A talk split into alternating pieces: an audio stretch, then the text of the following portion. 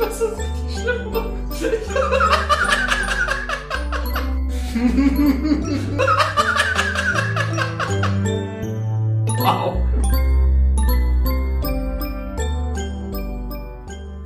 Hallo zur 41. Folge vom Counter Cockwise Podcast. Hallo liebe Gemeinde, ich begrüße euch. Es ist Samstagmorgen. Es ist quasi mitten in der Nacht für die Studenten unter euch. Unter anderem auch für David. Guten Morgen. Guten Morgen, Daniel. Ich hatte noch nie so wenn ich bei diesem Podcast an und ich war noch nie so froh darüber, dass wir keinen Videopodcast machen. ich habe ja selten was an beim Podcasten. Ähm, wieso ist dir so warm oder was? Äh, ja, ich penne einfach nur in Unterwäsche und meistens mache ich die Tür von meinem Zimmer zu, wenn ich schlafe und ich habe auch nicht das Fenster offen, weil es momentan nicht äh, Übersommer ist, sondern mehr so äh, ja eigentlich so ganz leichter Sommer. Äh, und insofern ja, ich, ich habe mir halt noch nichts angezogen. Außer meiner Unterwäsche. Gehört zur Unterwäsche für dich auch ein T-Shirt oder Unterhemd zum Schlafen? Mal für die äh, weiblichen Hörerinnen da draußen? Nee, leider nicht. Also da muss ich die weiblichen Hörerinnen enttäuschen. Sie müssen da da meinen Schwabbelkörper sehen, wenn sie äh, sich jetzt das vorstellen. Oder äh, das Ganze auch genießen, je nach äh, Dings, Neigung. Ja, geilo. Ähm, boah, nackt schlafen ist auch irgendwie geil, ne? Also ich finde es auch ganz cool. Okay, Commando habe ich noch nie gemacht, muss ich dazu Echt? sagen. Nein. Doch. Die absolute Ey, hinterher kommen da Freiheit. irgendwelche Flüssigkeiten vorne oder hinten raus und zerstören alles. zerstören alles vor allem. Dein ätzendes Sperma brennt direkt ein Loch in die Matratze. Ähm, Und sofort an Sperma denkst, das ist unglaublich. ja, was kommt Das denn sagt sonst mehr über dich aus so. als über alles andere. Ich wollte gerade fragen, was kommen denn sonst für Flüssigkeiten aus dem Penis, aber dann fiel mir ein, dass dann. ah, Gottchen. Äh. Wir sind ja, wir sind, äh, ist auf jeden Fall ein guter Start heute. Ähm, Gerade im Vorgespräch wollte ich äh, schon was ansprechen, aber dann dachte ich mir, das spare ich mir für die, ähm, für die, für die Aufnahme auf. Und zwar äh, sagte da- Apropos Sperma. Apropos Sperma, korrekt, ähm, sprach David irgendwie äh, Playboy an. Es ging um irgendwie, was man so in seinem, Al in seinem Schrank ganz hinten in der Ecke versteckt haben könnte. Und er meinte alte Playboy-Hefte. Da ist mir eingefallen, dass ich in meinem Leben genau eine FHM hatte und sonst irgendwie keinerlei derartige Magazine. Und diese FHM wurde mir auf dem Unicampus, wo ich studiert habe, als ich noch Student war, geschenkt. Da liefen so Leute. Was? Ja, so wie halt heutzutage, wenn du, irgend passiert dir doch bestimmt schon mal, wenn du ähm, am Bahnhof unterwegs bist oder so und dann verkaufen da Leute äh, so Abos oder verschenken Probeabos für irgendwelche Zeitungen. Und da waren eben die, äh, die Leute von der FHM da, also so Promoter für die FHM und haben da nicht Probeabos, aber eine, äh, eine Ausgabe quasi verschenkt, um dich zu locken, da ein Abo, Abo abzuschließen. Also als du studiert hast, waren noch wilde Zeiten auf jeden Fall. Heilige Scheiße. Auf jeden Fall, äh, die wilden äh, 2000er oder so, ja. Ja, ja, aber war ganz gut. Also äh, FHM ist ja ganz okay. Ich habe dann äh, aber keine Ahnung. ja, ich habe dann aber kein äh, Abo abgeschlossen, muss ich dazu sagen. Die eine, die eine äh, Ausgabe hat mich lange getragen. Ich habe nur gehört, dass man mittlerweile eher sagen sollte, dass man den Playboy für die Frauen liest, als für die Artikel. Weil die Artikel wohl wirklich sehr schlecht geworden sind. Während die äh, Frauen immer besser werden. Ja, äh, ich weiß es aber nicht. gut, das ist jetzt auch so eine Sache. Äh, Ich meine, ähm, ich hatte tatsächlich noch nie solche Magazine mehr aktiv gekauft, einfach weil ich äh, ein bisschen jünger als du bin und dementsprechend das Internet einfach sehr viel prävalenter für mich war. Stimmt, ja. Ähm, dementsprechend, äh, ja, das, keine Ahnung. Mein Bruder hatte mal das Playboy-Abo irgendwie und ich glaube, der hat auch noch, oder ich weiß gar nicht, ob der die weggetan hat oder ob die irgendwo im Keller verstauben oder verschimmeln. Aber äh, der hatte halt relativ viele davon, aber das war auch irgendwie alles, ähm, also, keine Ahnung, man, man sah das halt so, dass es mal irgendwann in der Post kam, aber mehr habe ich da jetzt auch nicht wirklich durchgeblättert oder so. Ich habe jetzt nie aktiv eins dieser Magazine gelesen und ich kann dir auch nicht sagen, wie viele von diesen, Ma diesen Magazinen noch überlebt haben. Boah, also wenn man mal so auf Autobahnraststätten unterwegs ist, dann äh, bekommt man den Eindruck, doch einige. Und wahrscheinlich äh, sind irgendwie so Trucker und so, die ja lange einsam unterwegs sind oder auch nicht immer so viel Zugriff zu Internet haben, äh, auch eine große Klientel dafür. Ähm, ja, aber auf jeden Fall sind da ganz schön viele. Und es gibt ja, es gibt ja so diese Hochglanzdinger, so, ne, Playboy, FHM und so weiter. Und dann gibt's so den richtig Low-Level-Shit, so Blitz-Ilu und wie das alles heißt, wo einfach wirklich. Praline. Die, ja, ich glaube, die Praline ist irgendwie, irgendwie so dazwischen drin. Aber mir ist irgendwie gerade so aufgefallen, so dass das mit dem, irgendwie ist der Zauber weg für mich bei diesen Hochglanzmagazinen. Das ist wie mit dem Wrestling, weißt du? Als man klein war, hat man Wrestling geguckt und man hat ja noch nicht ganz verstanden, dass es nicht echt ist und fand es halt voll geil und beeindruckend, so. Und heute guckt man es und denkt sich, ja, ist ganz nett, ist vielleicht ganz unterhaltsam, aber ich weiß natürlich, dass das nicht echt ist, deshalb ist es jetzt nur noch halb so spannend wie früher. Und genauso ist es irgendwie mit den Dingern, weil irgendwie, ich weiß ja, dass ne, gerade auf so auf so Hochglanzfotos, die so nachbearbeitet und inszeniert sind und so weiter, natürlich sieht die Frau im echten Leben überhaupt nicht so aus wie da auf diesem Bild. Was da alles irgendwie abgeklebt und retuschiert und und ausgeleuchtet ist und so weiter, das hat ja überhaupt nichts mehr mit der Realität zu tun. Ja, und deswegen bin ich nur noch auf Instagram unterwegs. Weil dir einfach Authentizität wichtig ist, ne? Ja, das sind so die Girls Next Door, die halt ja. einen Scheiß darauf geben, was die, die die laufen einfach in das Bild rein und leuchten dir entgegen. Ah, geil, ey. Bist du noch da? Du bist gerade irgendwie weggebrochen? Äh, ja, okay, ja. okay, ich höre also, dich, ich höre dich äh, sagen. Gut, ich, dein Satz hörte nur so abrupt auf, deshalb war ich mir gerade nicht sicher. Ja, ganz genau. Also ne, so von wegen Hashtag NoFilter und so weiter. Ich finde übrigens, der Hashtag NoFilter ist der krasseste Filter von allen. Weißt du, was ich meine? Okay. Weil du damit ja, also du sagst ja, das Bild oder das, also das Motiv oder ich als Model oder so bin so krass und das ist so schön und so weiter. Also wenn ich No Filter lese, dann wird mein Gehirn dadurch ja direkt beeinflusst und ich denke, boah, das ist ja voll schön, obwohl es nicht gefiltert ist so. Und das ist ja quasi dann auch ein Filter. Weißt du, was ich meine? Ja. ja. Aber ich meine, das, ich, ich finde Filter gar nicht mal so schlimm, weil man muss ja mit dem Mindset rangehen, genauso wie bei den Hochglanzheften, man wird diese Damen, die man da auf Social Media in diesem Filter sieht, niemals im echten Leben kennenlernen oder sonstiges oder irgendwie im näheren Kontakt mit denen stehen. Von daher können die ruhig auch shiny und wunderschön und sonst was sein, weil das sind halt, das ist halt nichts weiter als Fantasien. Aber wenn du das Gefühl hast, dass du denen niemals in irgendeiner Form nahe sein wirst, dann funktioniert es äh, bei dir nicht. Weil, ne, was du gerade meinte, so dieses Girl Next Door Ding und so weiter, das ist ja schon, da wird ja schon versucht, den den Eindruck von so Verfügbarkeit zu erschaffen. Ist äh, ein sehr gutes Zitat aus Californication, wo äh, wo so eine so eine Schauspielerin was glaube ich dann zum äh, zu Hank Moody dem äh, Protagonisten sagte, the secret to being a successful Hollywood actress is to have everyone believe that they have a shot at fucking you. Und das fand ich, äh, fand ich sehr bezeichnend. Und ich finde, so ist es auch bei diesem Instagram-Ding. Also da wird ja schon versucht, ne, das ist ja generell so das Ding von Social Media und vom Influencer sein, dass man seiner Community nahe ist, dass die Leute das Gefühl haben, dass die dich als Person kennen und du denen auch äh, irgendwas bedeutest so. Und genauso ist es ja bei diesen bei diesen Mädels, die dann da eher darauf äh, darauf aus sind, dass dass gerade Männer ihnen folgen und die attraktiv finden und so weiter. Da ist ja auch so diese Verfügbarkeit schon ein wichtiger Faktor und wenn du da das äh, das so siehst und da gar nicht dieses Gefühl hast, dann äh, scheinst du dagegen immun zu sein. Nein, pass auf, das ist das Mindset, was ich mir antrainiert habe, damit ich äh, niemals in dieser in dieser Falle tappe, dass ich irgendjemandem, also das habe ich ja schon mal im Podcast hier erwähnt, dass äh, also ich glaube, das war in der Folge mit Michelle, wo ich halt darüber gesprochen habe, dass ich diese ähm, ja diese nicht sozialen, aber sozial wirkenden ähm, äh, Beziehungen nicht gut finde auf Social Media, dass du halt Nähe zu bestimmten Leuten entwickelst, obwohl du die nie kennenlernen wirst und obwohl du, du eine ganz andere Bindung zu diesen Menschen hast als äh, sie zu dir oder die zu dir halt gar keine Bindung haben, weil du halt einfach nur ein weiterer Zuseher bist, aber du komm, kannst dir halt so vorkommen, als wärst du der Dreh- und Angelpunkt deren Welt, weil du halt einer der Zuseher bist, der deren denen Aufmerksamkeit schenkt und diese Person redet ja meistens direkt zu dir. Mhm. Ja. Ja, und das ist halt, das macht Social Media so, so krass und so mächtig.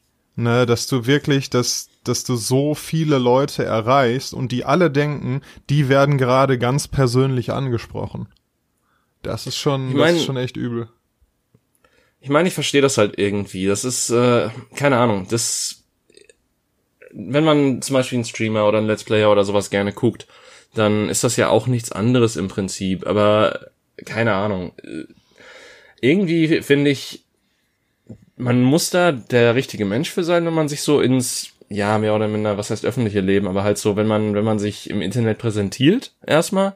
Und dann musst du auch genau kalkulieren, damit es halt eben nicht diese, ähm, ja, immer wieder diese Menschen gibt, die auf einen da so einreden, so als würden sie einen kennen und so weiter, weil sie halt ein paar Streams geguckt haben und man halt auch mal ein bisschen Tacheles da redet oder sowas. Das ist halt, ähm, insofern finde ich tatsächlich so unseren Podcast, ganz davon abgesehen, dass die Hörerschaft da jetzt nicht in die Tausender geht wahrscheinlich. Äh, ja, Noch nicht. Man, man, man muss ein bisschen so hinter den Spiegel gucken und äh, so, so ein bisschen den, den Nebel entnehmen und den Zauber so ein bisschen entzaubern bei uns.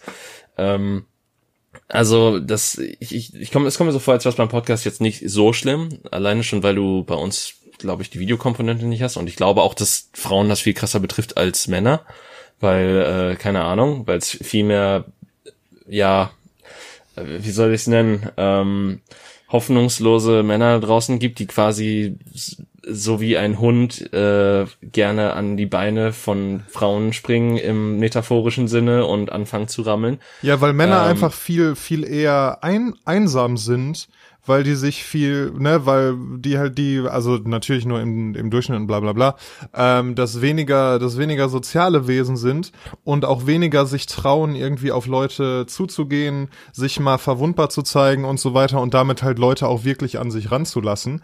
Und damit sind die halt auch öfters einfach einsam mit ihren Sachen, weil die die dann nicht, ne, weil die die nicht mit, äh, mit Leuten teilen, so.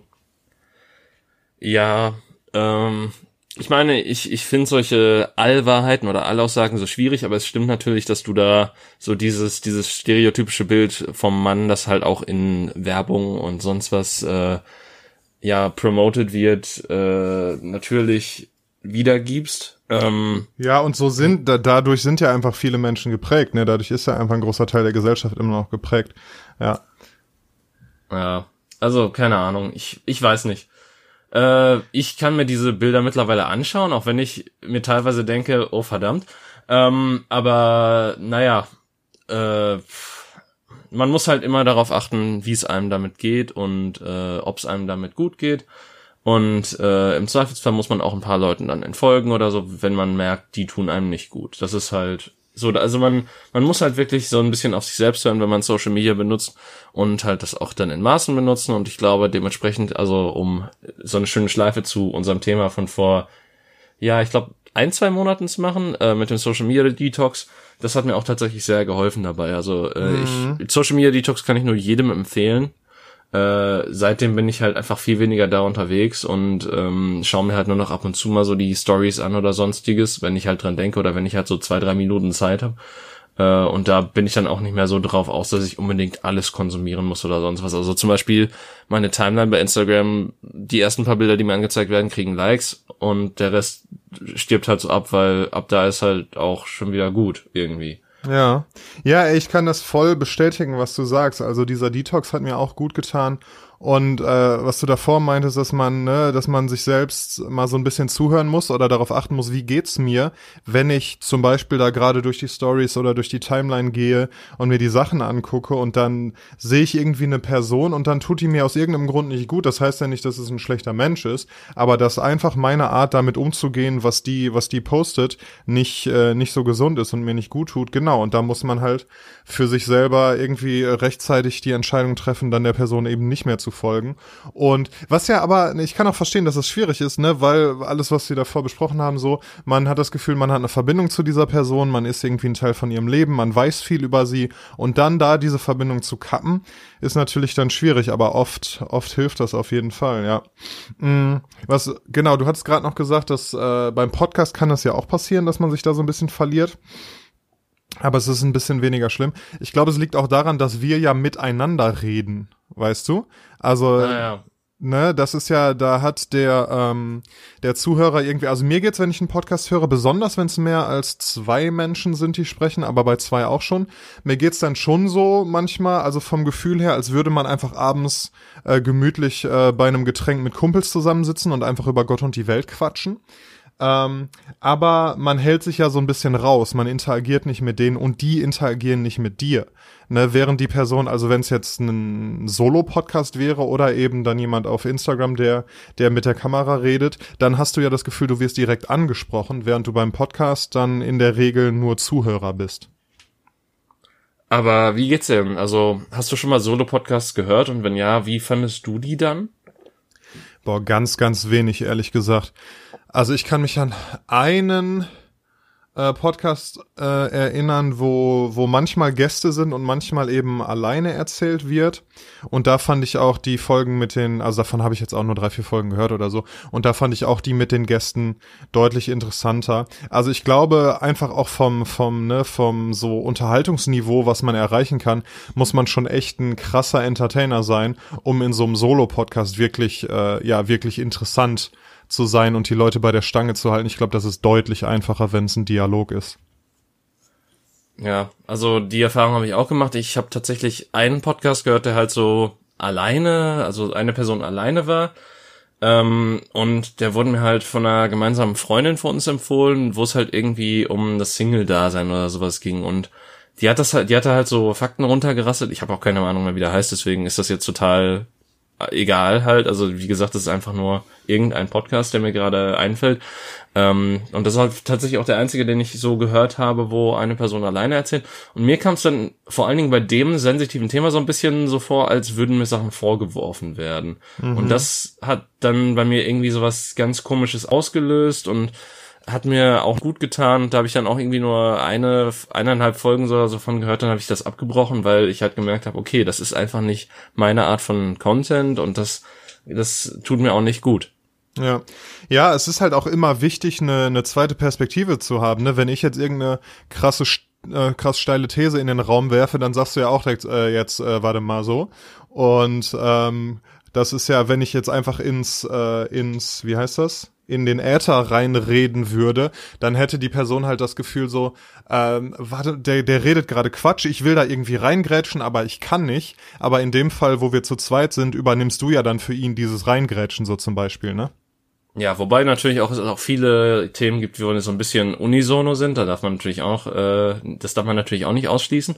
Aber seien wir ehrlich, ähm, wenn wir lustige kleine negative Sachen über die AfD sagen und ihr da reingrätschen wollt, dann ist das vielleicht auch nicht euer Podcast.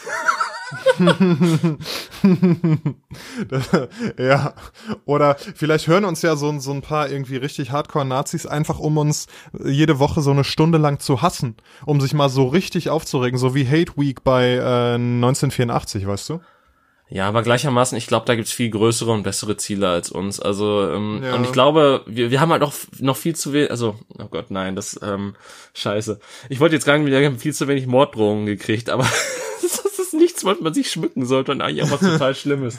Ähm, nein, äh, schickt keine Morddrohungen an Leute, Leute, das ist äh, ganz schlimm. Ähm, das ist außer wenn ihr, außer wenn ihr am Ende äh, Prank schreibt. Nee, noch nicht mal dann. Also Nein. jegliche solche Drohungen sollten auch zur Anzeige gebracht werden, weil das halt einfach kein Umgang ist, um mit Menschen umzugehen. Ähm, und äh, man kann auch einen Diskurs führen, ohne dass es zu so extremen Drohungen oder sonst was kommt. Also das ist halt einfach nur, das ist ehrenlos, sowas zu machen im Internet, wo du dein Gesicht nicht zeigst, du dummer Hund. Ja gut, man sollte auch jetzt live keine, keine Morddrohungen aussprechen. Ja, ähm, nein, aber du verstehst, worauf ich hinaus will. das, das würdest du halt face to face niemals machen. Ja, ja. Und wenn du es machen würdest, dann ähm, sagen wir mal so, da Tüte da Verstärkung da. Ähm, ja, geil, habe ich noch nicht gehört, den Spruch. ähm, ist aus, ja. ich habe Polizei von Jan Böhmermann. Ah, okay. Ähm, ja, das mit den, mit den, ähm, Genau, Morddrohung ist ja die eine Sache, klar, viel zu krass. Aber was ja oft passiert, ist, dass der, dass der Tonfall im Internet, also in ne, Kommentarspalten und Foren und so weiter, generell ein viel rauerer ist, als man das jemals face to face an den Tag legen würde, so. Aber ich meine, da müssen wir jetzt auch nicht großartig drüber sprechen. Da, da musste ich nur gerade dran denken, als du meintest, ja, du, man würde auch jemandem ins Gesicht nicht unbedingt die Morddrohung aussprechen. Genauso wie man dann äh, auch nicht äh, in, in Persona so schnell so ausfallend würde, wie man das irgendwie, wie das viele Leute bei Internetdiskussionen tun, ne? Ja, vor allen Dingen wäre die andere Person dann vielleicht ausfallend in sein Gesicht. Also insofern. äh, ja, genau, das ist natürlich ist das auch das Ding. Du musst irgendwie keine Angst vor vor äh, Konsequenzen haben so. Und da kann auch mal jemand, der der eben in Persona dann total total ja, was heißt zurückhalten, aber einfach nicht den Mumm hätte, irgendwie jemandem äh, die Stirn zu bieten, so, der kann das dann da machen und da übertreiben dann viele direkt, ne? Das ja. ist ja auch so, und man hat ja, also das fühlt sich ja oft einfach so richtig toxisch an. Also, ne, so, selbst bei zum Beispiel Rocket Beans TV, wo bestimmt irgendwie 95 Prozent der, der Zuschauer genauso Leute sind wie du und ich, die einfach, äh, einfach irgendwie Bock auf ein bisschen nerdiges Zeug haben und Bock haben, eine gute Zeit zu haben. Aber da sind ja auch die toxischen Leute, die lautesten, die dann da irgendeinen Shit schreiben und Leute beleidigen und Frauen objektifizieren und den ganzen Shit. Ja, äh, sagen wir mal so, die dumme Masse siegt im Internet meistens, weil du musst ja auch bedenken, was kriegst du bei Google Reviews meistens angezeigt? Das sind nicht die Leute, die sagen, oh, das war eine echt leckere Pizza, vier von fünf Sternen oder so, sondern halt meistens die Leute, das war kacke, das war kacke, das war kacke, das war kacke. Die ja. Leute ähm, setzen halt wirklich nur eine Meinung ab, wenn sie richtig, richtig sauer sind und wenn sie halt, wenn halt irgendwas sie äh, gestört hat oder so. Mhm. Dann ist deswegen sind kritische Meinungen, glaube ich, im Internet einfach auch so verbreitet, weil man einfach nicht gewohnt ist, einfach mal was Positives positiv zu kommentieren. Und ich glaube, mhm. das ist einfach eine Kultur, die wir uns aneignen sollten, einfach um die äh, negativen Stimmen jetzt nicht wirklich zu verbieten, aber um halt einen Kontrast dazu zu bieten, dass es halt nicht nur negative und kritische Stimmen gibt. Klar, in manchen Fällen sind kritische Stimmen wichtig äh, und sofern die halt auch äh, konstruktiv sind, ist das alles total in Ordnung. Konstruktive Kritik ist immer äh, gut und angebracht und äh, es hilft auch eigentlich immer, dass ein Produkt oder Sendung oder sonst was besser zu machen. Und insofern, sowas ist auch gar nicht schlecht, aber halt, wenn halt einfach nur so dummer Hate, ja, fand ich scheiße, weil das und das, weil das und das, das ist halt keine konstruktive Kritik. Das ist halt einfach so schön auf den Tisch hauen und sagen so, hier, ey, was soll das? Wichser. Ja. ja. Du. Ja. Wir sind als äh, als Gesellschaft schon sehr defizitorientiert, so das ist das merke ich aber bei mir auch, dass ich dass ich mich schon äh, manchmal dabei erwische, wie ich eher auf die negativen als auf die positiven Dinge gucke. Deshalb gibt's ja auch so, ne, so, so blöd sich das anhört, aber jeder, jeder Achtsamkeitscoach und jeder, äh, jeder Mensch, den du, den du fragst, was du machen kannst, damit du dich insgesamt einfach besser fühlst in dieser Welt, wird dir zum Beispiel sagen, du sollst dir so eine Dankbarkeitsliste machen. Du sollst einfach positive Dinge äh, aufschreiben oder auch nur bemerken und dich dran erinnern, die dir in deinem Leben passieren. Und wenn man da mal drauf achtet, dann merkt man, dass einem eigentlich in der Regel an so einem Tag viel, viel mehr erfreuliche Dinge passieren als negative oder unangenehme, aber man oft seinen Fokus auf den Unangenehmen hat. Ja, aber ich meine, das ist halt so eine, also das ist wirklich so eine Lupe, die du selbst äh, finden musst und auch selbst damit klarkommen musst und selber reflektieren musst, inwiefern diese Lupe auch wirklich gerechtfertigt ist oder nicht. Und meistens ist das nicht, weil es gibt halt auch viele positive Dinge im Leben. Und ähm, ich sag mal so, ich glaube, viel mehr Menschen würden äh, Selbstmord begehen, wenn nicht doch ein gewisser positiver Teil im Leben vorhanden wäre. Klar, es gibt viele schwierige Sachen und sowas, aber man kann ja auch mit denen fertig werden und natürlich muss nicht jeder Tag unbedingt immer positiv sein. Das ist äh, das ist natürlich auch sehr wichtig zu ähm, sagen. Also klar, die meisten Tage sind wahrscheinlich mehr positiv geprägt, aber wenn dann halt ein Negativer dabei ist, dann darf der dich halt auch nicht so sehr aus der Bahn werfen, dass es halt ja, dass du dir halt denkst, alles ist schlimm oder so. Also mhm. weiß ich nicht. Es ist halt man, man muss halt sehr auf sich achten und gucken, wie man damit umgeht. Und äh, äh, wichtige wichtiger Einschub, wenn ihr wirklich merkt, dass es euch schlecht geht oder ihr selbst nicht damit fertig werdet, ist es auch total okay. Dann gibt's da professionelle Hilfe, die ihr immer wieder aufsuchen könnt und sowas. Also es ist in der heutigen Zeit viel zu stigma, also immer noch viel zu stigmatisiert, dass man sich Hilfe bei einem äh, Therapeuten sucht. Oder ja. halt auch, dass man wenn man einmal beim Therapeuten war und man merkt, der ist nicht unbedingt was für einen, dann sich auch noch eventuell die, die Kraft sucht, auch noch zu einem weiteren zu gehen, um zu gucken, ob der vielleicht besser für einen ist. Ja, genau. Es ist okay, nicht okay zu sein. Das ist so das Ding. Ne? Du bist nicht, du bist nicht falsch oder kaputt oder so, wenn es dir schlecht geht, sondern das ist völlig normal und es geht wieder vorbei und das fühlt sich in dem Moment blöd an und dann ist es vor allem wichtig, irgendwie nicht damit alleine zu sein, sondern das mit jemandem zu teilen. So, ja. Boah, voll deep. Ich wollte, ich wollte gerade noch irgendwas in die Richtung sagen, aber es ist mir entfallen. Egal, dann gehen wir noch mal kurz zurück zum ähm, zum Internet zu digitalen Kontakten und so weiter und Podcasts und so. Ich höre seit äh, einer Weile Critical Role. Sagt dir das was? Das hast du schon letzte Woche erzählt, Daniel. Genau. Pass auf. Und da ist jetzt nämlich, ja, pass auf, habe gestern, weil passt ja gut zu dem, was wir gerade besprochen haben. Ähm, da ist gestern einer der, eine der Figuren, also ne, nochmal, da, die spielen halt, die spielen Pen Paper Rollenspiel und veröffentlichen das als Podcast. Und gestern ist eine der Figuren, äh, eine der, einer der Spielercharaktere in einem sehr epischen und tragischen und einfach insgesamt total krassen Moment gestorben. Und das hat mich schon echt mitgenommen. Äh, und also, ne, das ist ja auch okay. Das ist halt eine, eine Story, in die, in die Story versetzt man sich rein und davon lässt man sich mitnehmen und so weiter. Und klar, wenn eine der, der Figuren äh, dann dann stirbt oder der was passiert, dann fiebert man mit so. Aber das war echt ein krasser Moment so. Da habe ich da habe ich kurz richtig geschluckt und mir gedacht, okay, krass, dass mich das jetzt so mitnimmt. Aber irgendwie auch schön. Also irgendwie auch cool, dass man dass man von einer fiktiven Geschichte ähm, ja so berührt werden kann. Ja. Äh mir fällt gerade übrigens auf, ich muss nochmal revidieren, wir haben das vor zwei Wochen bereits besprochen. Aber äh, ja, es ist natürlich so, dass, ähm, dass, dass das ist jetzt wirklich auch was, was äh, wir letzte Woche schon ein bisschen besprochen haben, dass natürlich, wenn man sich in ähm, ja äh, fiktive Geschichten und so weiter fallen lässt, man natürlich auch eine gewisse Fallhöhe mitnimmt, weil man äh, man setzt sich halt im besten Fall versetzt man sich halt in die Charaktere hinein und fühlt mit denen und erlebt die Abenteuer quasi an deren Seite so als äh, Geist, sag ich mal, und äh, sieht die halt dann aus dem äußeren Blickwinkel und äh, lernt die halt kennen und mag die halt total gern und da ist dann natürlich egal in welchen Medien, ob das jetzt äh, ein Buch ist oder ein hochproduziertes ähm, Online-Format, wo Leute Rollen spielen, äh, das ist da prinzipiell egal, weil natürlich kann das in allen möglichen Facetten passieren, solange es halt gut gemacht ist, insofern es halt dich berührt. Ja. Ja, und das ist ja, also, ne, das ist so ein bisschen diese klassische Katharsis, die, die im Theater beschrieben wird, dass du halt das miterlebst, was da auf der Bühne passiert und dadurch, dass du wirklich diese krassen Emotionen durchlebst, die man ja in seinem Leben, Gott sei Dank, nicht so oft hat, Gott sei Dank sterben nicht andauernd Menschen, die mir wichtig sind, so, ähm, aber dass äh, diese Emotionen da mal, da mal durchzuleben, das spült einen so ein bisschen durch. Weißt du, was ich meine? Also, es fühlt sich wirklich so ein bisschen an wie eine Reinigung, wenn man mal echt so, echt traurig und, und wütend wütend und verzweifelt ist und das dann aber auch wieder vorbeigeht. Das ist, das ist, ne, deshalb ist Weinen ja auch so, danach fühlt man sich ja richtig, richtig befreit. Das ist wie, als wäre irgendwie ein Ventil, das total unter Druck steht und das, das dann mal gelöst wird, so. Und ja, ich finde, das kann, das kann halt äh, Fiktion super gut für einen machen.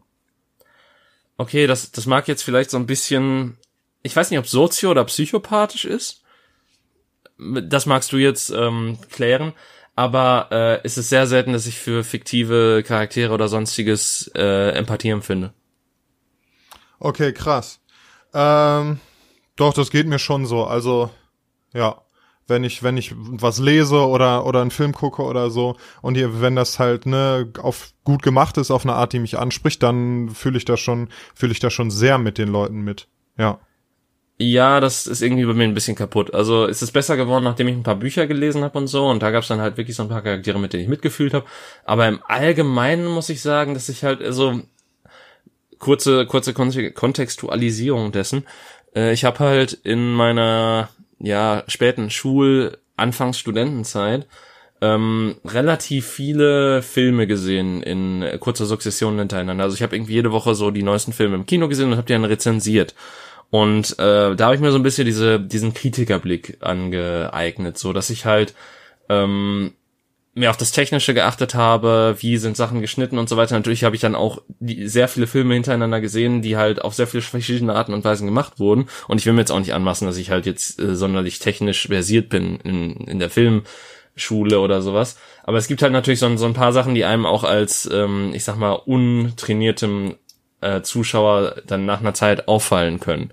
Und äh, dementsprechend auch äh, so von den von den Plotpunkten her, dass halt bestimmte Sachen zu bestimmten anderen Sachen führen, du halt Sachen langsam vorhersehen kannst, je nachdem wie die Geschichte geschrieben ist. Äh, und das führt bei mir halt meistens dazu, dass ich die Charaktere nicht als echte Menschen empfinde, sondern als geschriebene Charaktere innerhalb einer fiktionalen Welt. Okay. Und de dementsprechend ist es für mich sehr schwer, in Medien, sei es nun, ob in Videospielen, sei es in Filmen, sei es in Büchern, sei es in was weiß ich was, wirklich ähm, Empathie mitzuempfinden und äh, für die Charaktere Empathie zu empfinden. Und äh, im schlimmsten Fall äußert sich das dann so, dass irgendwer auf dramatische Art im Film oder in der Serie oder sonst wie stirbt und ich lachen muss. okay, krass. Aber ist das nicht irgendwie schade? Also findest du, äh, vorausgesetzt, du kanntest das irgendwie vorher zumindest, bevor du da so gebinged hast, dich da so mit auseinandergesetzt hast. Aber findest du das dann, findest du das nicht schade, dass du, dass du diese, diese emotionale Achterbahn da nicht mehr so, nicht mehr so mitmachen kannst? Es kommt drauf an. Also es gibt halt einige Sachen so, äh, zum Beispiel, wenn halt ein Film eine bestimmte Stimmung erzeugen will, dann kann der Film mich immer noch irgendwie abholen, so in bestimmten Momenten, dass ich noch Gänsehaut kriege oder sowas. Also es ist jetzt nicht so, dass ich ja so sitze, ja, das ist alles CGI und Fake, ich bin so schlau. ähm, nee, dann, dann kann mich halt der Moment dann doch so ein bisschen reinziehen, aber es ist halt nicht so, dass ich mir so denke, oh nein, nicht ähm, äh, Figurname, weil der mir jetzt gerade nicht einfällt das darf nicht passieren, sondern ich denke mir so, ja, okay, das ist jetzt so diese typische Heldenreise, er stürzt ja. jetzt ab, äh, er kommt zu Rock Bottom und am Ende gibt's dann so diese, diese große Revelation, dass er am Ende dann halt äh, umkehrt und äh, am Ende wird er halt gewinnen. Also für mich ist halt auch in vielen Sachen, dadurch, dass sie halt so produziert sind, wie sie produziert sind, die Fallhöhe nicht da oder halt so geschrieben sind, wie sie geschrieben sind. Weil du kannst dir halt relativ sicher sein, dass ein Hauptcharakter ähm, jetzt nicht unbedingt im nächsten Kapitel stirbt. Äh, ja, das stimmt schon. Na klar weiß ich auch, dass James Bond irgendwie am Ende des, den Fall lösen wird und auch wenn er, wenn er gefangen genommen wird, dann da irgendwie wieder rauskommt und so. Ähm, aber ich, ich glaube, ich kann dann in dem Moment dass, dass diese Rationalität so ein bisschen ausschalten und trotzdem mitfiebern. Also, ne, ich glaube, man muss sich da so ein bisschen aktiv drauf einlassen. Ja, ich glaube auch. Es ist, also ich versuche es auch in den letzten Jahren immer mal wieder, weil du, wie, weil wie gesagt, wie du gesagt hast, ist es halt auch ein bisschen schade, dass ich dann halt ähm, bei einigen Sachen einfach nicht mitfühlen kann, sondern einfach nur stumpf daneben sitze und denke mir so, ja, okay, läuft bei denen oder halt eben nicht. Ähm, ja. Und äh, ja, das ist halt irgendwie keine Ahnung. Äh, wie gesagt, es ist besser dadurch geworden, dass ich halt Bücher gelesen habe und äh, halt nicht mehr so sehr auf Film und sonst was fokussiert bin. Ähm, aber es ist dennoch immer noch schwierig, äh, wenn, also tatsächlich, ich habe ja schon mal gesagt, so dass Clerks 2 für mich ein sehr guter Film ist, aber ähm, Clerks 2 funktioniert für mich halt so gut, weil er mich halt auf persönlicher Ebene so sehr anspricht. Und dementsprechend ähm, ist es für mich dementsprechend schwieriger, dass Filme diese Reaktion mal mehr hervorrufen, wenn die, ähm, die erlebten Welten der Charaktere innerhalb des fiktionalen Stückes äh, weiter von mir entfernt sind oder von meiner Gefühlswelt. Und das ja, ist ja klar. eigentlich nicht das, was Empathie unbedingt ausmachen sollte, sondern so richtig, also wahrscheinlich bei dir so, war dieser fiktionale Charakter, der da in dem Pen and Paper gestorben ist, jetzt nicht unbedingt ähm, so dein Abbild oder dein, der, der hat jetzt nicht, der ist jetzt nicht unbedingt in einer Art und Weise gestorben, wo du dir dachtest, oh nee, so will ich nicht sterben oder so. wahrscheinlich willst du das sagen, weil man nicht sterben will, aber deswegen passt das jetzt gerade nicht, aber ja. ähm, wahrscheinlich war dieser Charakter dennoch in einer Art und Weise von dir entfernt, dass er nicht äh, Teile deines Lebens abgedeckt hat. Ja, ähm, nee, aber das ist eine interessante Zwischenfrage, was Empathie angeht, genau. Ähm, ist ja gerade die Frage, ist Empathie, dass ich mit einem anderen äh, Menschen mitleide, weil unter anderem äh, ich nicht will, dass mir dasselbe Schicksal widerfährt oder einfach, weil mir wirklich der andere Mensch leid tut und ich nicht möchte, dass jemand anders leidet. Ich würde ja eher äh, für zweitere Definition plädieren, aber ich kann das gerade nicht äh, wissenschaftlich unterfüttern. Ich weiß nicht, ob das stimmt. Also zumindest bei der zwischenmenschlichen Empathie, die ich habe, ähm, ist es definitiv zweiteres. Äh, ich finde, das war das erste, was du beschrieben hast, ist halt so, so ein bisschen in die Personen hineinversetzen. Das ist für mich nicht dasselbe wie empathisch sein, sondern einfach ja, nur genau. sich selber halt so zu denken, oh nee, mir wird das gar nicht gefallen, wie die Person da ist. Aber das, das kann halt auch was Schlechtes sein, wenn die Person halt total zufrieden mit der Art und Weise ist, wie sie ihr Leben fühlt.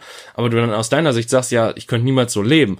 Und ich finde, das Empathische in solchen Situationen zu machen, ist zu sagen, ja, das ist jetzt nicht so, wie ich das machen würde, aber die Person kommt gut damit klar und sie ist damit glücklich und dementsprechend äh, finde ich das auch total schön für sie, auch wenn ich jetzt diese Situation, wenn ich mich in sie hineinversetzen würde, vielleicht nicht äh, so schön finden würde. Ja, ja, genau. Ich glaube, ich mir fallen da gerade irgendwie vielleicht zwei gute Beispiele ein. Also das erste wäre so ein Horrorfilm, wo man, ne, du siehst irgendwie, ja, das ist eine andere Person, die da gerade durch den dunklen Keller läuft und gleich wahrscheinlich vom Monster gefressen wird. Aber die Angst empfindest du selber. Und in dem Moment finde ich, also zumindest bei mir, ist die Angst dann nicht, dass der Person irgendwie was passiert, sondern das ist wirklich, dass ich mich da reinversetze und gerade gerade wirklich die Angst mitempfinde. Und im zweiten Fall, wenn ich zum Beispiel sehe, wie da ein anderer, das kann ich gar nicht ab, wenn ich sehe, wie ein Mensch gefoltert wird oder so, oder also sei es jetzt ne physisch oder oder äh, emotional, verbal, was auch immer, das kann ich überhaupt nicht ab. Und da tut mir wirklich in dem Moment der Mensch leid. Da geht's mir gar nicht darum, dass ich dasselbe äh, nicht erfahren möchte, sondern ich möchte nicht, dass irgendeinem Menschen so etwas passiert. Daniel, jetzt, jetzt habe ich eine interessante Frage diesbezüglich, weil es gibt ja durchaus Medien, wo äh, Leute nicht die schillernden Helden sind und auch nicht unbedingt, wo, wo halt Protagonisten sind, die halt auch dunklere Sachen machen. Ein guter alter Anti-Held. Ja, so netter, aber wie stehst du dann dazu, dass wenn ein Charakter, den du eigentlich sympathisch findest, in dem Moment jemanden folterst, den du eigentlich scheiße findest? Äh, sagen wir mal, wenn, weiß ich nicht, wenn wir jetzt den, den, den Punisher haben, der irgendjemanden gefangen genommen hat vom Gegner und den jetzt foltert, um Informationen aus dem rauszukriegen. Äh, weiß ich nicht, findest du den Punisher sympathisch? Das ist halt so, das, das ist halt so die Grundprämisse, die ich dazu stelle. So, ein Charakter, ja, den das, du eigentlich ja. sympathisch findest, tut etwas, was du wirklich schrecklich findest. Aber beziehungsweise ja. gibt's dann trotzdem noch so diesen Moment, wo du dich in den Charakter hineinversetzt und denkst so, ja. das Schwein soll bluten? Oder äh, bist du dann so der Typ, der eher so aussteigt und sagt so, oh mein Gott, was passiert hier gerade? Das, das ist nicht gut, was du da mhm. gerade tut. Das ist ein guter Punkt. Also ich glaube, ich finde, also wenn irgendwie so eine so ein so ein Anti-Held, ähm, nehmen wir jetzt einfach mal den Punisher, auch wenn, also ich finde ihn nicht super sympathisch, aber dadurch, der wird dadurch natürlich sympathisch, dass der ja irgendwie am Ende schon schon für das Gute kämpft, ne? Und um, das ist jetzt eine andere Diskussion, aber ähm, ja, ja, ja, ja, wie auch immer. Ähm, boah, gute Frage. Also ich glaube, ich habe da, ich habe da auf jeden Fall auch, äh, das hat Grenzen. Also ähm, wir, bleiben wir jetzt mal bei der Foltersituation. Ähm, wenn, also es, es gibt ja bestimmte Methoden, die sind irgendwie, die, also das stimmt, das ist moralisch total zweideutig. Also ich finde, in dem Moment gibt's Methoden, die sind irgendwie gerechtfertigt. Also weiß ich nicht, die, die Person dann, weil anzuschreien, bisschen, bisschen, äh, bisschen körperlich zu werden, ohne, ohne der jetzt dauerhaft zu schaden oder so. Ähm, ja, aber du hast schon recht. Also wenn das irgendwie einer ist, der vorher als richtiger, also selber als unmoralisches Wesen äh, gezeigt wurde, dann äh, habe ich da weniger Abneigung, den unmoralisch behandelt zu sehen, als wenn das ein Unschuldiger wäre. Auf jeden Fall, ja. Also wenn jetzt der Gangsterboss da irgendwie ist und der hat vorher Leuten die Kniescheiben weggeschossen, ähm, einfach nur weil die den doof angeguckt haben und dem wird jetzt die Kniescheibe weggeschossen, dann habe ich nicht so viel Mitleid mit dem. Ich finde es auch krass, wie das gerade so ein bisschen eine Spiegelung von unserer Diskussion damals zu Clockwork Orange ist und auch so ein bisschen äh, jetzt gerade fiel mir auch wieder ein, dass du bei The Hills Have Eyes ja auch quasi so dieses Gefühl hattest, dass dieser Typ da eigentlich das Richtige tut, weil das alles dumme Wichser waren, die davor halt mhm. ganz schlimme Sachen gemacht haben. Ja, genau. Das ist krass, ne? Also ich, ich glaube, das ist auch relativ normal und menschlich, dass man dann halt mit den Leuten, die sich als offensichtlich auf einer anderen äh, moralischen, ethischen Ebene als du operierend bewiesen haben, dass man bei denen dann auch andere Maßstäbe anlegt. Ne, weil man muss ja irgendwie, also wenn, das ist ja so eine Art von, von Notwehr, von Selbstverteidigung so. Wenn mich jemand mit ganz krassen Mitteln angreift, dann bin ich auch gewillt, ganz krasse Mittel zu verwenden, um mich und andere Menschen zu beschützen, so. Zumindest denkst du das in deinem Kopf, man weiß es natürlich nie und man muss es Ja, ja, zum Glück klar. wahrscheinlich niemals in seinem Leben rausfinden. Das ist halt auch Genau, so. aber das ist, das ist das, was man irgendwie, was zumindest passiert, wenn ich das äh, in, in Fiktion, in Filmen oder so aus zweiter Hand erlebe, ja. Ja, also es ist halt, es ist ein sehr interessantes Thema äh, und deswegen wollte ich halt auch so ein bisschen deine Perspektive wissen, weil du sagtest halt wirklich so, dass du mit dann mit den Leuten mitfühlst, die gefoltert werden oder so, aber dann setzt bei dir trotzdem auch noch quasi diese Moralsperre aus, wenn das halt wirklich Leute sind, die vom Framing innerhalb des Films, der Serie, was weiß ich, des Buches so geschrieben wurden, dass sie halt einfach miese Wichser sind. Genau, aber das ist ja dann schon eher ein, eine mittelmäßige Story, wenn der Bösewicht einfach nur böse ist. Ne? Also das ist ja in einer, in einer richtig guten Geschichte hat der Bösewicht auch auch seine eigenen Gründe und seine eigene Menschlichkeit und seine Motive, die ihn irgendwie zu dem gemacht haben, was er ist. Also zum Beispiel ähm, fand ich bei, ist es, welcher Batman ist es? The Dark Knight Rises oder so, der mit Bane. Ah, Und genau, Bane fand ich als Bösewicht relativ gut gemacht, weil der irgendwie, ne, der hat, der hat zwar seine seine verquere und und nicht mit irgendwie mit den demokratischen Grundrechten vereinbare Vorstellung, aber dennoch hat er irgendwie, der hat Gründe für das, was er tut und der hat irgendwie sein sein eigenes sein eigenes äh, Leid und seine eigene Geschichte, die dahinter steht. So, also der ist nicht einfach nur der Typ, der einfach nur böse ist und weggewischt werden kann und das tut keinem weh. So. Ah, weiß ich nicht. Da ist, da, also ich weiß nicht, ob ich Bane gerade so ein gutes Beispiel dafür finde, weil für mich war der halt schon ziemlich. Also der hatte zwar eine Message, aber die war halt sehr oberflächlich, weil er halt trotzdem diese Bombe durch die Stadt geschickt hat, die halt am Ende dennoch explodieren würde. Ja, ja, klar, genau. Das ist nicht das beste Beispiel, ist mir klar, aber es ist auf jeden Fall ein Beispiel für einen für einen Bösewicht, der der so ein bisschen Menschlichkeit hat, weißt du, der so sein zumindest wo die Motive gezeigt werden, andere Motive als er ist einfach böse, das meine ich. Ja, natürlich. Ähm, aber ich finde, also man muss, wenn dann aber auch in die Geschichte das natürlich einflügen und nicht irgendwie sagen, okay, ich werde jetzt zuerst mal mit dem Charakter konfrontiert, der, der quasi mein Protagonist ist und dann ab der Mitte sehe ich alles aus der Sicht des äh, Gegenspielers, weil das funktioniert dann halt auch einfach nicht vernünftig, wenn du ähm, quasi am Anfang so auf diese, diese Menschenjagd mit diesem ersten Charakter gehst und dann am Ende gesagt wird, ja, okay, aber der andere hatte auch Freunde und eine Familie und einen Hund. Ja, nee, aber guck mal, es kann, was da durchaus passieren kann, ist, weiß ich nicht, du hast einen Bösewicht in einer, in, in einer Story und die, die Guten, die Protagonisten sind auf der Suche nach dem und dann kommen die zu dem nach Hause und, weiß ich nicht, finden irgendwie ein Bild von, von seiner Familie so und dass er da als liebender, als liebender Mensch mit seiner Familie unterwegs war und dann findet man irgendwie raus, dass der Familie was ganz Böses passiert ist und dass die Menschen, die der, der, okay, das ist jetzt auch ein bisschen, äh, bisschen Superhelden-Story generisch. Ja, ich wollte gerade sagen, Daniel. Und dann, Ja. und dann hat er das in seinem bösen Labor alles Mögliche entwickelt, weil er die Menschheit hasst. Nö, aber der hat, äh, nee, eben nicht, sondern der wollte ein Heilmittel für seine kranke äh, Tochter entwickeln und dabei hat er halt aus Versehen dieses, dieses Virus entwickelt.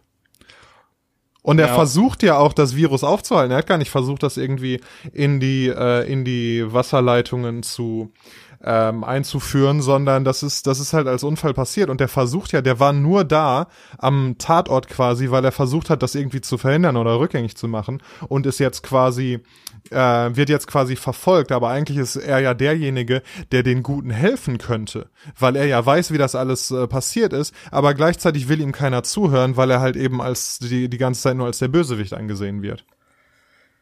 Ja, das ist jetzt aber auch sehr konstruiert, weil in den meisten Geschichten ist es grauer als das. Ähm, wo dann eventuell der Bösewicht auch nochmal wirklich äh, Sachen gemacht hat, die nicht gut sind, wie Leute umbringen oder sonstiges und das dann auch irgendwie versucht wird zu rechtfertigen und so weiter. Es aber das halt, hat der Gute ja auch oft gemacht, ne? Wenn der Gute auch eine, also der Gute, der Protagonist irgendwie auch eine, eine runde Persönlichkeit ist, dann hat der, war der ja auch nicht immer nur gut. Also du hast ja in ganz so vielen, gerade so, so Polizisten, Detektive und so, da sind ja ganz oft auch Leute, die selber so eine dunkle Vergangenheit oder zumindest so dunkle Punkte in ihrer Vergangenheit haben ja. und einfach mal Scheiße gebaut haben, ne? Ja, es, also das ist jetzt wieder so ein, so ein Storytelling-Bereich, finde ich, wo ich es total, also wo ich total Respekt vor Leuten habe, die gute Geschichten schreiben, weil Ja.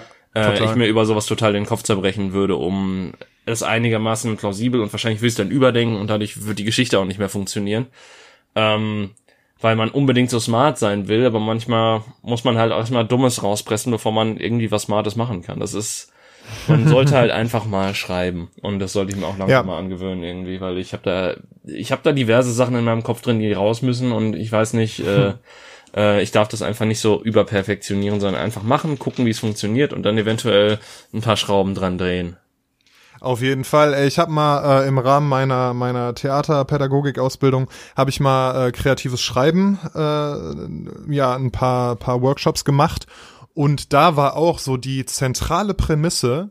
Deshalb mal, also so, du, du fängst zum Beispiel so einen Workshop an, in dem du erstmal Übungen machst, die wirklich darauf abzielen, dass du deinen inneren Kritiker komplett ausschaltest und einfach schreibst. So, ne, dieses automatische Schreiben. Also setz dich einfach hin, stell dir eine, stell dir einen Wecker, fünf Minuten und zack, los und du fängst sofort an zu schreiben. Völlig egal, was du schreibst. Bla bla bla, ich habe keine Ahnung, was ich schreiben soll. Der Himmel ist grün, die Sonne ist blau und bla bla bla und so weiter. Du schreibst einfach die ganze Zeit, du setzt den Stift nicht ab.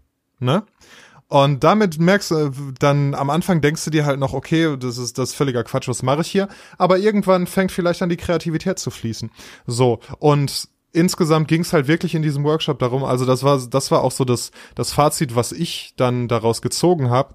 Du musst, also du musst überhaupt nichts, aber setz dich einfach hin und schreib. Wirklich, ohne dir vorher große Pläne zu machen, ohne zu große Erwartungen an dich zu haben, sondern einfach schreiben. Nachbearbeiten kann man das hinterher immer noch und irgendwie, ähm, wenn da irgendwelche Lücken entstehen oder wenn du irgendwas noch ausführlicher beschreiben möchtest oder was auch immer. Aber das Wichtige ist, sich erstmal hinzusetzen und zu schreiben. Vielleicht eine Umgebung zu finden, wo dir das liegt. Also bei mir geht es zum Beispiel sehr gut, wenn ich irgendwo in einem Café sitze oder so oder auch manchmal auch draußen einfach, je nachdem. Ähm, genau, also finden, das rausfinden, wo man das, wo einem das gut tut, wo man das gut kann und dann einfach drauf losschreiben und gucken, was dabei rauskommt. Und wenn es nicht gut ist, ist es ja auch nicht das Ende der Welt, ist immer noch viel, viel besser, als wenn du es gar nicht versucht hättest. Ja, at least you try. Nein.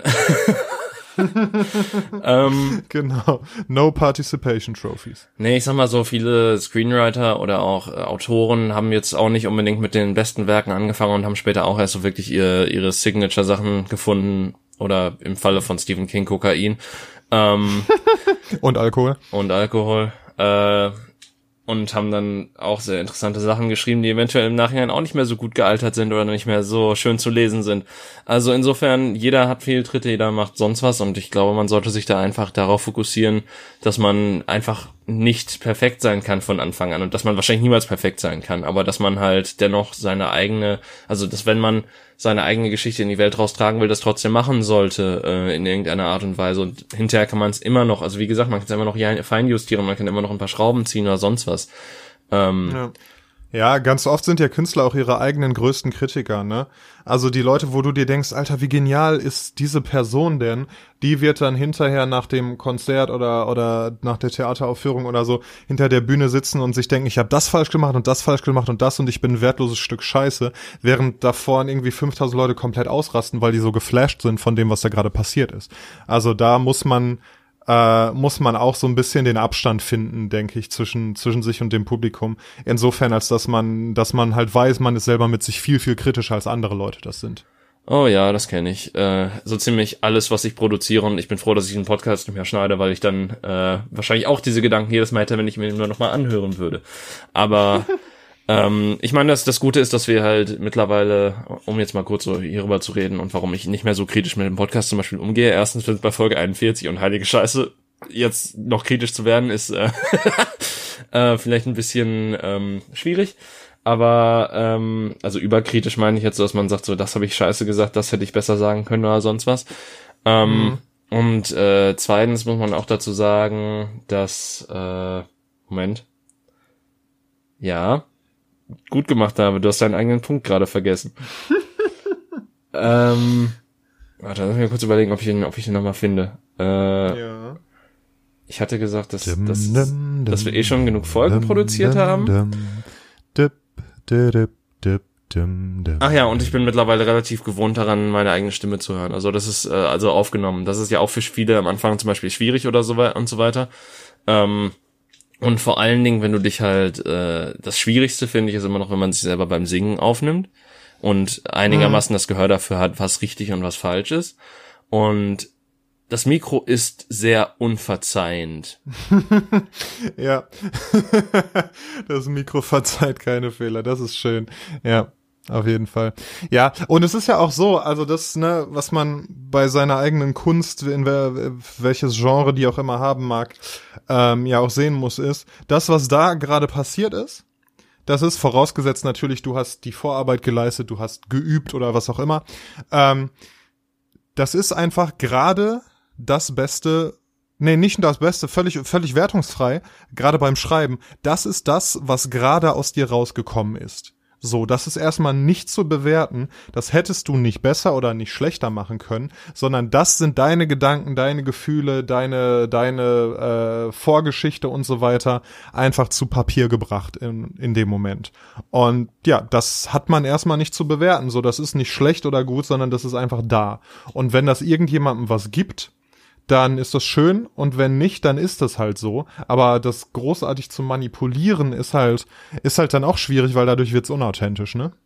Ja, und mal ganz von abgesehen, ich glaube, man sollte einfach von dem Mindset wegkommen, dass man für andere schreibt. Also man sollte teilweise auch einfach mal für sich selbst schreiben, einfach mal für sich selbst Sachen auf Papier bringen oder auf den Bildschirm und äh, halt wirklich mal einfach gucken, was so in einem herrscht und das halt wirklich so einfach grob gesagt rausrotzen und schauen, was dann so übrig bleibt und so weiter. Und wenn es anderen gefällt, ist es okay. Wenn es einem selbst nicht gefällt, ist auch okay. Aber man, man sollte halt nicht so damit rausgehen, so, okay, das, das muss jetzt die Leute umhauen. Ich will jetzt unbedingt, äh, was weiß ich, ein zweites, den zweiten Harry Potter kreieren oder so, um mal ganz blöd gesagt. Äh, ja. Ja, genau. Also wenn man mit, mit realistische Ansprüche setzen, ist ja sowieso bei allen Zielen, die man sich setzt und bei allem, was man erreichen will, äh, immer eine gute Idee. Wenn es jetzt, weiß ich nicht, um Fitness geht, so, du wirst nicht nächste Woche aussehen wie äh, Arnold Schwarzenegger, warum auch immer man das wollen sollte. Aber das wird einfach nicht passieren, egal was du tust. So, ne, wenn du dir aber ein realistisches Ziel setzt, ich will, weiß ich nicht, nächste Woche äh, will ich, sagen wir mal, jeden Tag drei Seiten schreiben. Das ist realistisch, das ist machbar. Das sagt nichts darüber aus, welche Qualität das haben soll oder so, sondern das ist einfach ein Ziel und dann kannst du am Ende mal gucken, was dabei rausgekommen ist. Ja, es ist halt genauso wie wenn du, also ich finde Sport ist da auch ein ziemlich gutes Beispiel für, weil ich sag mal so, wenn du halt relativ regelmäßig Sport machst und so, äh, selbst wenn du dich halt sehr dabei anstrengst und so weiter, ist es nicht unbedingt realistisch, dass du irgendwann aussiehst wie Chris Hemsworth, aber ähm, gleichermaßen ist es auch nicht ausgeschlossen, dass wenn du lang genug dran bleibst, dass du eventuell dem nahe kommst oder zumindest so ein bisschen ansatzweise so diese Körperfigur oder sonst was hast, wenn du halt diese Figur erreichen möchtest oder halt, dass so dein, dein Ziel ist. Ähm, gleichermaßen kann es auch sein, dass du beim Schreiben niemals an gute Autoren oder sowas drankommst und so weiter, aber dennoch äh, ist es dann ja auch gut, dass du es versucht hast und äh, probiert hast und geguckt hast, funktioniert das für mich, funktioniert das für mich. Man muss halt wie bei Social Media auch so ein bisschen in sich selbst reinhorchen und schauen, wie gefällt mir das und so weiter. Und äh, was macht es mit mir, wenn ich jetzt meinen Text dann nochmal lese und so weiter? Und da auch eventuell nochmal ein bisschen unkritischer rangehen und zu sagen, so, ja, was, was, was hat mir das jetzt gerade gebracht, dass ich das überhaupt gerade gemacht habe? Und wie fühlt sich das für mich an, dass ich gerade überhaupt eine Seite geschrieben habe oder so? Hm. Und einen sehr guten Tipp, den ich in die Richtung äh, auch mal gehört habe und der lässt sich auf, auf fast alles anwenden, ist, dass man sich nicht mit anderen vergleichen soll, sondern mit sich selbst von früher. Also wenn es darum geht, irgendwelche Fähigkeiten zu erwerben oder so, was auch immer, dass du sagst, ne, ich will, ich weiß nicht, ich übe ich üb Gitarre spielen lernen. Ich vergleiche mich jetzt aber nicht mit irgendwie Santana oder so, weil das äh, das wird mich nicht glücklich machen, sondern ich vergleiche meine jetziges Können mit meinem Können von einem halben Jahr. Und dann werde ich auf jeden Fall sehen, wenn ich regelmäßig geübt habe, dass ich Sachen kann, die ich die ich vorher nie gedacht hätte, dass ich sie äh, dass ich sie mal können würde. Und das ist ein richtig gutes Gefühl. Und das ist der einzig sinnvolle Maßstab. Ja, ich meine, natürlich gibt's da auch so Grenzen, wie, um jetzt mal wieder so ein bisschen zum Körperbild zu kommen, natürlich ist es nicht unbedingt aufs Schreiben übertragbar, aber äh, so als Beispiel, wenn du halt früher mal total dünn warst und halt unbedingt das wieder erreichen willst, aber vielleicht diese, diese Dünnheit gar nicht mal so gesund für dich war oder halt ähm, nicht unbedingt ein gesundes Körperbild war und du dann sagen willst, ja, ich will das unbedingt wieder erreichen, das ist dann eventuell auch nicht unbedingt so zielführend, dass du halt dahin zurückgehst. Und gleichermaßen, ähm, wenn du halt früher mal total gut in was warst, aber das so ein bisschen verlernt hast, dann ist es für dich wahrscheinlich einfacher, wenn du halt wieder langsam aufbaust und dich nicht zu sehr unter Stress setzt und halt versuchst so unbedingt dieses Bild wieder zu erreichen, weil das ist eigentlich ein guter Motivationsfaktor. Aber gleichermaßen scheiterst du ja auch nicht dann, wenn du das äh, nicht sofort erreichst oder erst nach einer Weile oder so oder vielleicht auch erst nach ein paar Jahren mal wieder, weil du halt, keine Ahnung, als Kind früh Gitarre gelernt hast und das total gut konntest, dann aber zehn Jahre das halt hast ruhen lassen und dadurch deine Finger total äh, durcheinander sind. Und natürlich können auch Krankheiten und sonst mit reinspielen. Also da, das sind halt ganz viele Faktoren, die das auch beeinflussen können. Man muss halt einfach in der Art und Weise, wie man sich Ziele setzt, realistisch sein. Und das ist viel leichter gesagt als getan. Aber ich finde auf jeden Fall, ähm, da ist das Vergangenheits-Ich angucken definitiv gut, weil wenn ich mir diverse Sachen anschaue, die mein Vergangenheits-Ich gemacht habe, dann kräuseln sich bei mir die Fußnägel hoch. ja, richtig. Natürlich, also du hast es hast die Story jetzt extrem komplex gemacht, ehrlich gesagt. Ja, wenn du als Kind schon mal Gitarre gespielt hast und dann aber einen Unfall hattest und so, auf einmal wurde da, ich finde, du sollst echt mal ein Buch schreiben. Ähm, Natürlich geht's hauptsächlich um, um Sachen, die man um Fähigkeiten, die man neu erwirbt oder so, ne? Also, oder die man kontinuierlich macht. Also machen wir die Geschichte jetzt mal nicht, nicht zu kompliziert. Nein, nein, aber ich meine, das kann ja zum Beispiel sein, dass du als Kind Gitarre gelernt hast und das erstmal 10, 15 Jahre jetzt nicht mehr gemacht hast. Und natürlich bist du dann nicht so gut wie dein Kinder-Ich, aber ich glaube, das sollte dich dann auch nicht irgendwie beeinf negativ beeinflussen, sondern eher so, so ein kleiner Motivationsschub noch eher sein, so, ja komm, jetzt setze ich mich mal wieder ran und ich will das halt wieder so ein bisschen können wie damals. Und da gehört ja. schon, und man muss halt einfach auch lernen zu scheitern. Auch das. Denn warum fallen wir, Bruce, damit wir wieder aufstehen? Oh. Batman Begins. Fünf Euro ins Phrasenschwein. Ähm, ja, aber das, äh, das, damit kann ich, äh, kann ich ganz gut relaten, weil ich irgendwie ja früher extrem viel Gitarre gespielt habe und ne, in irgendwie, als ich noch in Bands gespielt habe und da wirklich jeden Tag geübt habe und einfach krasse, schnelle Sachen spielen konnte so. Und wenn ich mich heute nochmal an die E-Gitarre setze, dann denke ich mir, was habe ich denn für fette Wurstfinger und wie habe ich damit jemals ein Solo spielen können so. Ähm, das ist dann in dem Moment auch eher frustrierend, das stimmt schon. Aber gleichermaßen, wenn ich mich dann mal hinsetze und irgendwie ein bisschen übe, dann merke ich auch, dass es zurückkommt. Also es ist nicht verloren, auch wenn, wenn man es jahrelang nicht gemacht hat tatsächlich. Ja, und davon muss man natürlich auch damit, also vor allen Dingen, wenn man was weiß ich, über die Mitzwanziger hinaus. Das muss man natürlich auch damit rechnen, dass bestimmte Sachen nicht mehr so einfach einem in die Hände fallen. Als Kind lernt man, nebenbei, das hasse ich total, dass man als Kind Sachen total einfach lernen und sich aneignen kann und irgendwie da total aufnahmefähig ist. Und je älter man wird und je mehr man eigentlich weiß, was man machen will oder worauf man Bock hat, desto schwieriger wird Sachen für sich selbst zu lernen. Wobei, boah, weiß ich nicht, ehrlich gesagt. Also ich weiß, dass das so das, das verbreitete der verbreitete Glaube, das verbreitete Klischee ist. Ähm, und na klar, lernst du als Kind einfach Sachen schneller, gerade wenn es irgendwie um Sprachen oder so geht. Und gleichermaßen, wenn du ähm, wenn du jetzt anfängst mit irgendwas, mit einem Sport oder einem Instrument oder so, wirst du niemals so gut werden, wie du geworden wärest, wenn du als Kind angefangen hättest. Das ist alles schon richtig. Aber ich merke auch, dass irgendwie dadurch, dass ich mich selber besser kenne und meine, weil jeder lernt ja auf eine andere Art und dass ich das Lernen einfach immer besser lerne, kann ich auch heute noch neue Fähigkeiten dazulernen. Also, ne, wie zum Beispiel Gesangsunterricht, womit ich ja vor kurzem angefangen habe, da merke ich auch krasse Fortschritte, gerade was irgendwie die Verknüpfungen in meinem Gehirn angeht. So, dass ich irgendwie Zusammenhänge verstehe, dass ich Sachen höre, dass ich mich, mich anpassen und mich selber korrigieren kann und solche Sachen. Da merke ich schon, dass, dass das durchaus jetzt auch noch möglich ist, neue Fähigkeiten zu erwerben. Natürlich wird es nie, also weiß ich nicht, ne, man, so von wegen Muttersprache und so, wenn du mit, wenn du ganz früh anfängst, ein Instrument zu spielen, dann ist das quasi auch wie eine Muttersprache für dich und so gut wirst du darin niemals werden, aber es ist immer noch gut möglich und ich bin ja auch ein paar Tage älter als du und auch für mich ist es immer noch gut möglich, neue Sachen dazu zu lernen. Was, Daniel? Du bist nicht in deinen äh, Denkvorgängen fest versetzt und da rührt sich nichts mehr? Nee, und tatsächlich, das ist, also ich glaube, also ich kenne halt Leute, gerade Künstler, gerade irgendwie, ne, Theater, Schauspieler, Pädagogen und so weiter. Ähm, und davon sind einige auch wirklich alt und noch bombenfit im Kopf und auch mega offen, was die Welt angeht.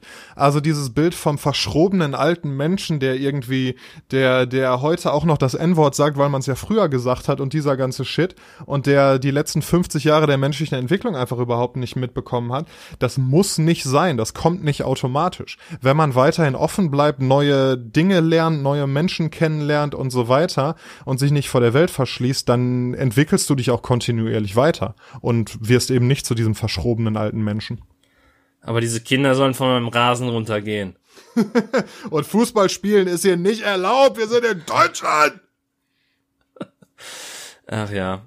Aber ähm, ich, ich glaube, so, so ein Thema wie Scheitern oder Selbstkritik ist auf jeden Fall was, wo, was wir auch nochmal aufgreifen können. So ein bisschen. Also ich, ich habe gerade so ein bisschen Blut geleckt, muss ich ganz ehrlich sagen. Aber mhm. ähm, wir sind jetzt auch so mittlerweile an einem zeitlichen Punkt, wo das nicht wirklich Sinn ergibt, so über die über die eigenen Erfahrungen mit äh, Selbstkritik zu reden. Dementsprechend. Aber das ist doch eine schöne Hausaufgabe, oder? Ja. So, so ein bisschen nächste Folge äh, anteasern. Wir, wir machen ja eigentlich keine Themen mehr, weil wir einfach wild drauf loslabern und das funktioniert aus irgendwelchen Gründen. Ähm, aber äh, nächste Folge können wir ja mal so ein bisschen drüber reden, wie wir selbst kritisch mit Sachen umgehen und wie wir selbst, ähm, ja, wie, wie wir uns selbst kritisieren, auf welche Art und Weise. Das fände ich sehr interessant. Ja. Lass uns das tun. Ich hatte auch noch eine, äh, eine kleine Frage für dich vorbereitet, aber die speichere ich mir dann auch für letztes Mal, äh, für nächstes Mal. für auf. letztes Mal.